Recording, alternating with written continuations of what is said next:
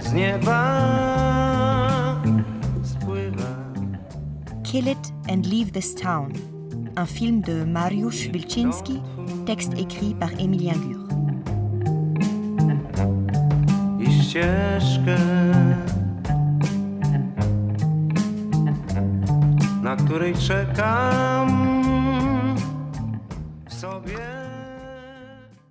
Ma vie ne se raconte pas, elle coule comme du miel. Les paroles prononcées par Anne Alvaro dans l'inénarrable Ville des Pirates, 1983, de Raoul Ruiz, cernent avec précision l'esprit du tout autant ineffable Kill It and Leave This Town, premier long métrage du génial créateur d'animation Mariusz Wilczynski, fruit de 11 ans de travail. Raconter ce film reviendrait en effet à trahir sa nature résolument antinarrative, nourrie de la libre association de souvenirs du cinéaste articulés autour de sa mère et de scènes imaginées de la vie de celle-ci. Ces fragments de reconstitution fantasmée se déploient suivant une logique à la fois surréaliste et organique. D'une part, parce que le film abolit toute frontière entre le réel et l'imaginaire et que son rythme épouse celui du rêve, d'autre part parce que l'œuvre fait corps, ou peut-être plus exactement est corps. Elle puise sa source dans la chair et la mémoire vive de l'artiste, qui se souvient, fantasme, fabule. Ancrée dans le vécu du cinéaste, elle s'en arrache, non sans douleur, pour en dévoiler les plaies jamais guéries, les zones d'ombre et les mystérieux contours. Kill It and Leave This Town ne se raconte donc pas. Il coule comme le mouvement imprévisible d'un délire hypnotique. En cela, il défie en permanence l'écriture, met en doute et par là même stimule le geste critique. Comment rendre compte par les mots de ce qui ne peut être raconté? Outre la dimension inénarrable, le film de Mariusz Wilczynski partage avec l'œuvre de Raoul Ruiz la saveur du miel, autrement dit la qualité poétique.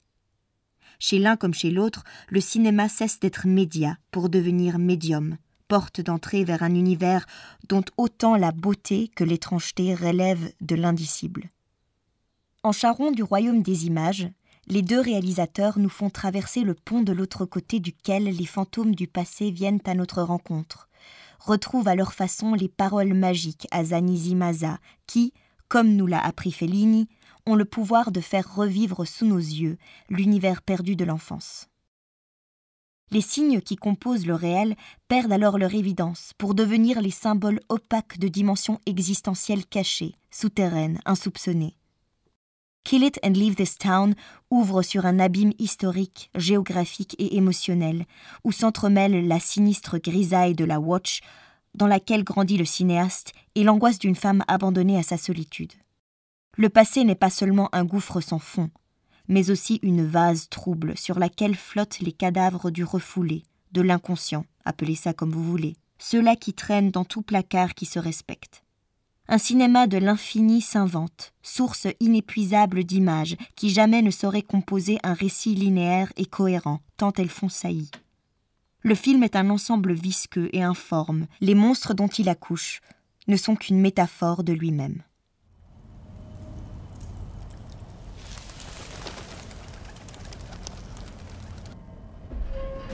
Ja jestem duchem,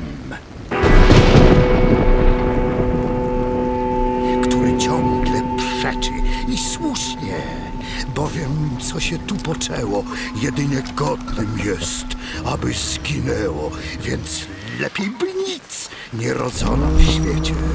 Słowem to wszystko, co wy grzechem zwiecie, zniszczeniem lub wprost złem przeklętym.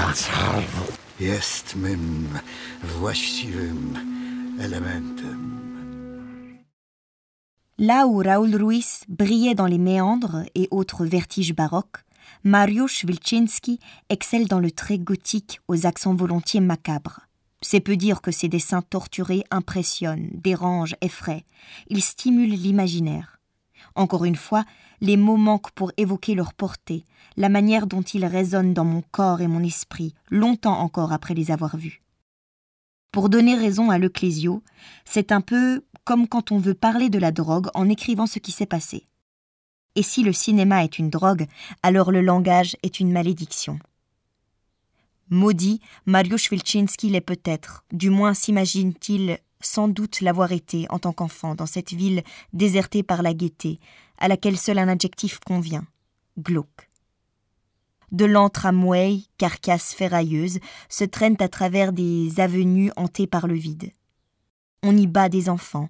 Dans les magasins, personne ne veut vous servir, et ce n'est qu'à force de compliments sur la permanente de la vendeuse qu'on pourra obtenir un crédit sur l'huile.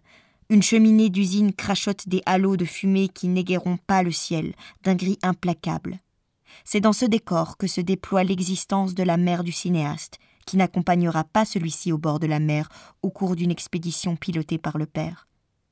Tandis que les deux hommes passent la journée à la plage, folle d'inquiétude, elle appelle la gare la plus proche. Sont-ils arrivés? L'aiguilleuse fait mine de prêter attention à ses paroles animées par l'angoisse, tout en se passant du rouge sur les lèvres. Elle s'en fout royalement.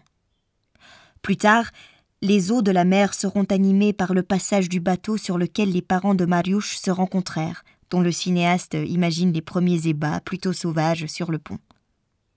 Ces images émanent d'une région située au seuil du langage, qui précède l'avènement du sens. Mobiles, fuyantes, elles échappent à l'analyse, comprises comme l'exercice de la raison. Le miel coule où il veut.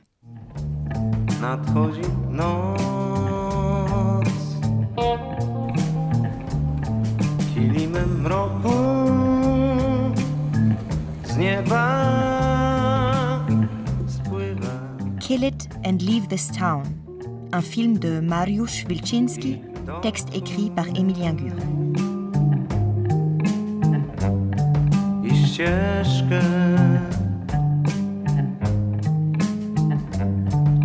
Której czekam w sobie. Cześć.